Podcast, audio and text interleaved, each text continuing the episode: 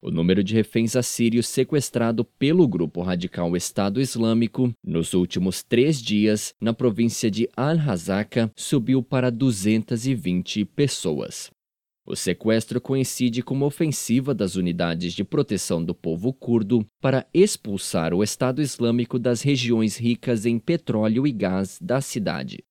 Antes do início do conflito na Síria, em março de 2011, havia cerca de 200 mil assírios no país, mas agora restam apenas entre 15 e 20 mil.